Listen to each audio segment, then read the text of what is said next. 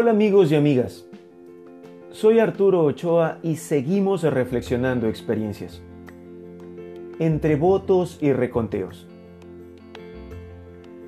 Más de una semana ha pasado desde que se realizaron las elecciones democráticas en la República del Ecuador. Un proceso marcado por la eliminación de aspirantes a candidatos, sanciones a movimientos políticos, participación de perseguidos judiciales con grillete electrónico, bailarines políticos sin ideología, que buscaban un puesto en cualquier movimiento, en fin, buscaban hasta el último recurso legal para sancionar y no dejar participar o para aprobar y reconocer a ciertos candidatos que ni sus propias familias se enteraron que los eran. 1. Una campaña en plena pandemia. Movilizaciones, caravanas, reuniones, discursos a multitudes, besos y abrazos. ¿Y el distanciamiento social? ¿Y las medidas de bioseguridad? ¿Quién lo creyera? Lo que importaba era hacer presencia, sacarse la foto con el candidato, cobrar el día de campaña realizado. Y para los candidatos, entre más gente mejor. Las redes se mueven con multitudes de colores y con diversidades culturales. Las redes sociales han jugado su papel. Ataques y defensas en mensajes, textos de voz, publicaciones falsas, careos, acusaciones sin sentido, oportunistas de la inmediatez, mala fe, búsquedas desmedidas de aparentar, comentarios sin datos ni fechas, publicaciones de viejas contiendas, fantasmas políticos que se hacen presentes y no los dejan tranquilos. Entrevistas y declaraciones como las de hacer rotar a la Virgen del Panecillo o la de exportar agua virtual. Una campaña que se presentaba diferente. Lo único que nos trajo de novedad fue la utilización de la plataforma china TikTok. Qué poca creatividad. Los debates presidenciales terribles. Candidatos que repetían propuestas sin bases legales ni jurídicas. Las típicas demagogias populistas. Cantantes con letras improvisadas. Sobres de preguntas imposibles de abrir. Cadenas nacionales de comunicación en pleno debate. Y el mismo fantasma político del pasado, acusado de todo. 2 elecciones y jornada cívica. Debemos reconocer que el ejercicio electoral del sufragio es un logro de la democracia. Hay que defender los derechos alcanzados por años de luchas y hasta por las vidas de miles de personas en la historia. Salieron por ahí momias resentidas, promoviendo el ausentismo y hasta el voto nulo. Quiero manifestarles mi profundo rechazo por sus infantiles acusaciones. La ridiculez no tiene límite cuando el egoísmo y la mediocridad son compañeros de camino. Por otro lado, las noticias por parte del CNE, Consejo Nacional Electoral, pasaron a ser desinformaciones.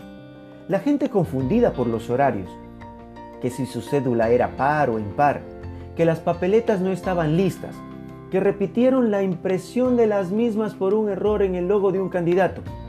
Un desastre total a la hora de la verdad.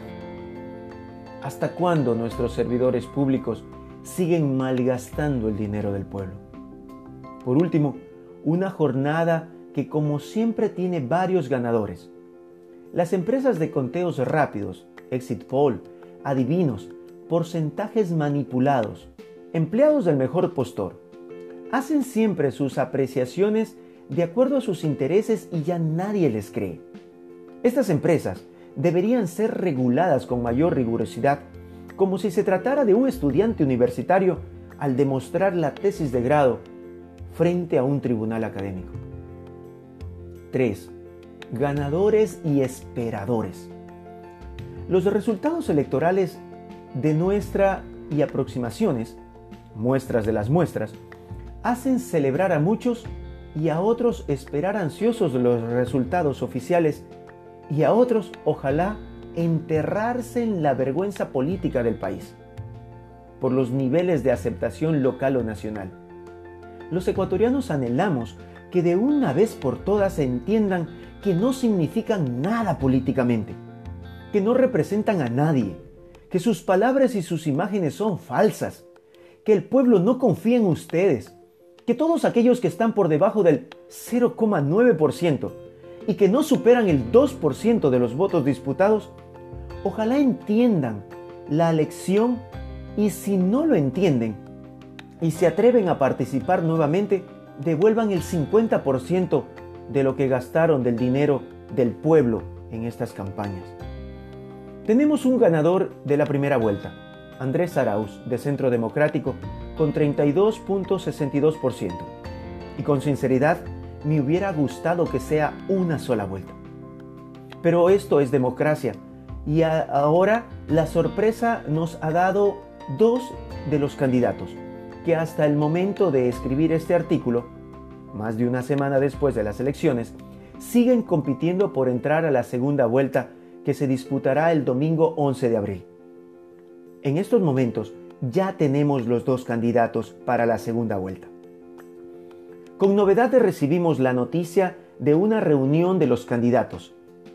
Uno con el 19,69%, representando a la derecha y dueño de un banco nacional, y el otro con 19,47%, representando a un movimiento indígena fraccionado por intereses de regionales.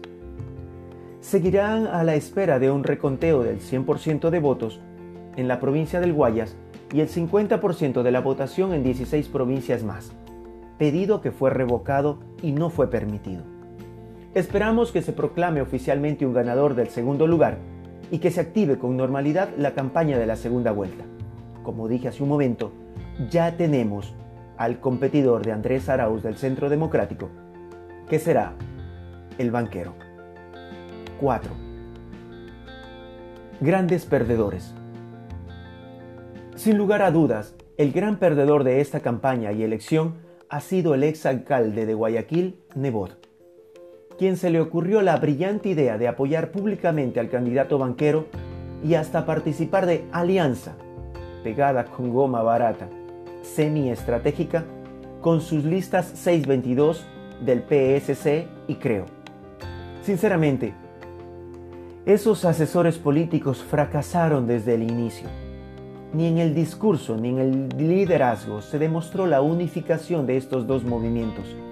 Sus bases ni se enteraron de lo que debían hacer y el pueblo decidió tomar otra opción.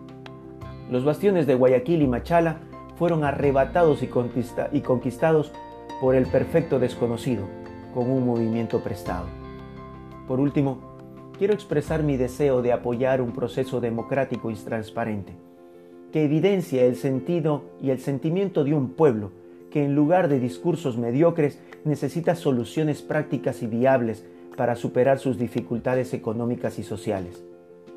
Centenas de familias siguen sufriendo en los hospitales en espera de atención de calidad y de la vacuna salvadora. Esperan la pronta reactivación económica, sus hijos una adecuada educación pública y oportunidades laborales. El panorama es complejo, pero esperanzador. Basta de odios y de cargas con el pasado, viviendo de recuerdos y de fantasmas. Que la decisión del pueblo se haga presente una vez más y que las urnas se definan en uno solo que será nuestro presidente 2021-2025. Los saludo a la distancia. Un abrazo fuerte. Arturo.